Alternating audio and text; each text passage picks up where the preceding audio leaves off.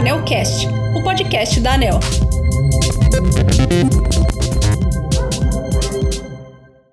Olá, ouvintes! Prosseguindo com a série sobre a Resolução 1000 da ANEL, normativo que consolida principalmente as regras relativas aos direitos e deveres do consumidor de energia elétrica, hoje vamos falar sobre como o consumidor pode solicitar a conexão da rede elétrica de sua casa à rede de distribuição da concessionária de energia.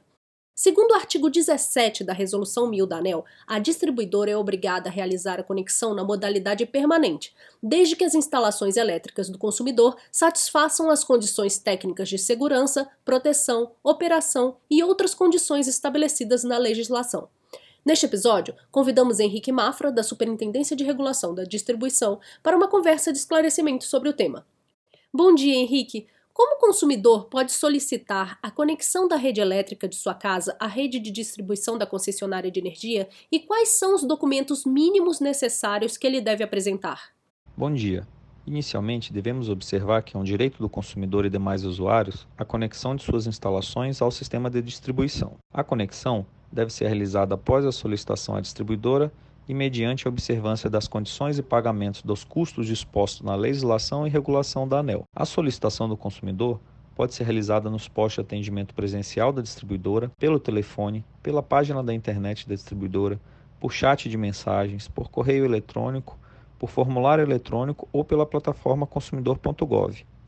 Ao solicitar um orçamento para a conexão de suas instalações à rede da distribuidora, o consumidor deverá fornecer sua documentação pessoal, como CPF e RG, no caso de pessoa física, ou no caso de pessoa jurídica, apresentar os documentos relativos à sua constituição, ao seu registro e aos representantes legais. O consumidor também deve informar o endereço das instalações ou o número de identificação das instalações já existentes, o endereço ou o meio de comunicação para entrega da fatura, das correspondências e das notificações, além da declaração descritiva da carga instalada, que são os aparelhos e equipamentos elétricos existentes em sua unidade consumidora. Por fim, pode ser solicitado ao consumidor a apresentação de documento com data que comprove a propriedade ou posse do imóvel em que se localizam as instalações, a informação e documentação das atividades desenvolvidas nas instalações e a apresentação de licença ou declaração emitida pelo órgão competente no caso das instalações ocuparem áreas protegidas pela legislação,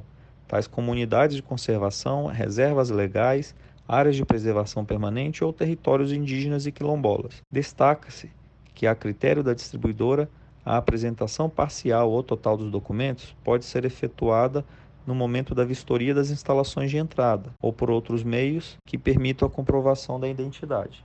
Henrique, em quais situações pode ser negada essa solicitação de ligação da residência do consumidor à rede elétrica da distribuidora? Em regra, a distribuidora não pode negar a solicitação de conexão. Porém, há situações em que a distribuidora pode negar a ligação da residência do consumidor à rede elétrica. Uma dessas situações é quando as instalações elétricas do consumidor não satisfazem as condições técnicas de segurança, proteção, operação e demais condições estabelecidas na legislação. Por exemplo, o consumidor é responsável pela instalação e construção do padrão de entrada de energia onde será instalado o medidor pela distribuidora. Caso o padrão de entrada seja construído em desacordo com o padrão técnico da distribuidora, ela poderá negar a ligação da residência do consumidor, devendo informar os motivos da recusa e solicitar as adequações necessárias. Obrigada, Henrique. Muito obrigada, ouvintes. Até o próximo episódio.